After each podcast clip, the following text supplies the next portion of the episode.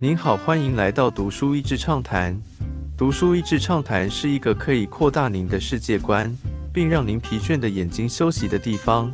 短短三到五分钟的时间，无论是在家中，或是在去某个地方的途中，还是在咖啡厅放松身心，都适合。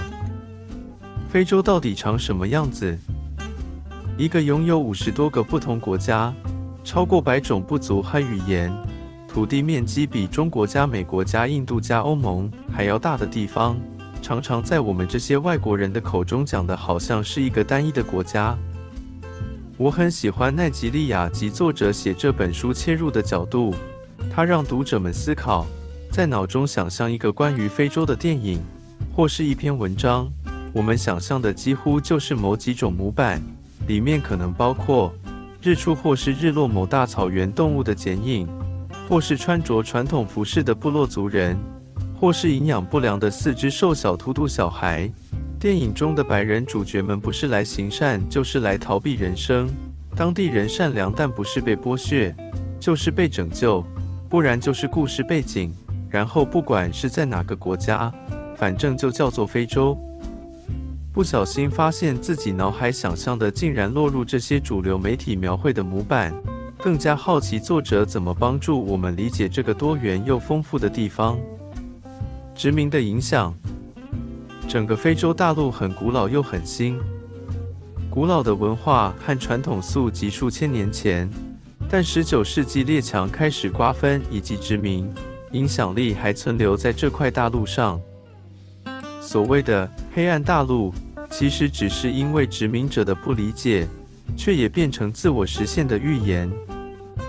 当时欧美列强只有美国拒绝直接参与，但想想他们是奴隶的大户，所以算是间接参与了。所有的土地资源分配没有当地人的声音。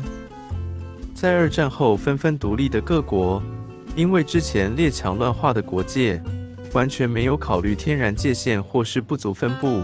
特别是根本没有界限的游牧民族，让权力真空的前殖民地们历经人为制造的内战与种族流血冲突。书中有一章讲到几位非洲强人政权，从推翻殖民政权的自由斗士，随着绝对的权力带来绝对的腐败，一个个成为独裁者。有些国家因之前殖民者介入较少。以及种族组成单一，幸运的可以慢慢发展自己的国家与经济。但那些毫无逻辑被圈成一个国家的，往往就经过惨痛的内战，甚至种族相互灭绝。但在历经数十年后的今天，新一代年轻人明白，一个强人政权的结束绝对不是靠另一个政治明星 （A.K.A. 下一个强人）解决暴政，也不能期待速效药。所以开始有温和的抗争、创意的抗争、融合多种年龄与性别合作的抗争。那些厚脸皮的强人还有好多在位，但作者指出一线曙光，因为他看到希望。不同视角下的非洲。然后镜头一转，回到外人的视角。毕竟还是有很多的需要，所以那些救济的、慈善的、名人影响力的。是否就是答案？这本书很棒的是分析过去几个知名宣传，让我看到以前不知道的一面。八零年代伊索比亚饥荒促成 We Are the World 大合唱，捐款大量涌入，固然有一部分帮助到饥饿的人们，但是那些进入军政府口袋的呢？那些被政府强制迁移的呢？那些持续用悲情赚钱的呢？另外一个颇为知名的是十多年前井号 KONY 二零一二的宣传，目的是让乌干达一名军阀 Yasbe Kony 的恶行变成国际施压的对象。他的确使用童兵侵害女孩，并且绑架平民。但这个让多位名人加入 Hashtag 的推动，不但没有逮捕到 Kony，反而让他变得更难逮捕。乌干达政府努力观光也受到重创。而倒霉的是，这人早就逃离乌干达了。那些组成的公益团体，透过大量影视与社群媒体宣传，持续强化对非洲的刻板印象，持续论述外国人点阅率很高的悲惨故事，贫穷悲情的画面让人同情心泛滥上瘾。那些非洲各国努力的人们，重新找寻定位的人们，重新梳理故事的人们，好像在这些好意中都看不见了。善意的外表下传达一个可怕的信念：非洲人的答案都在外国人手中。作者成为白人救世主症候群，难道没有其他的视角吗？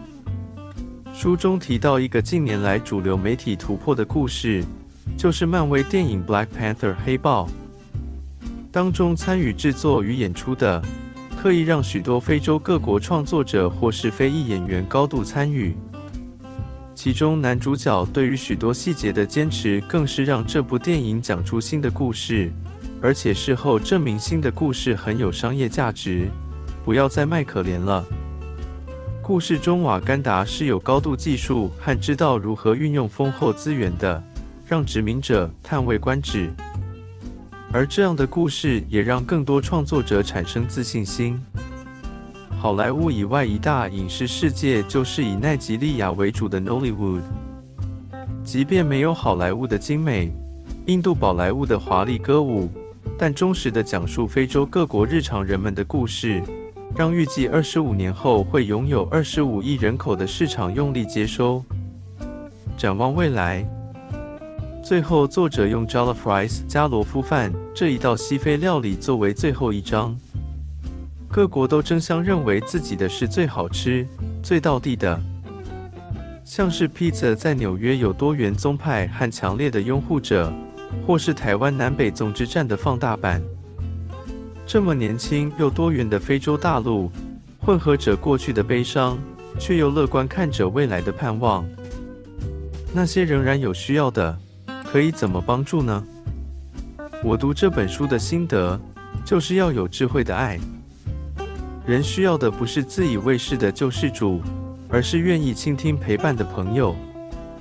答案不是一厢情愿的做事，而是分享、陪伴、鼓励，然后让对方写自己的故事。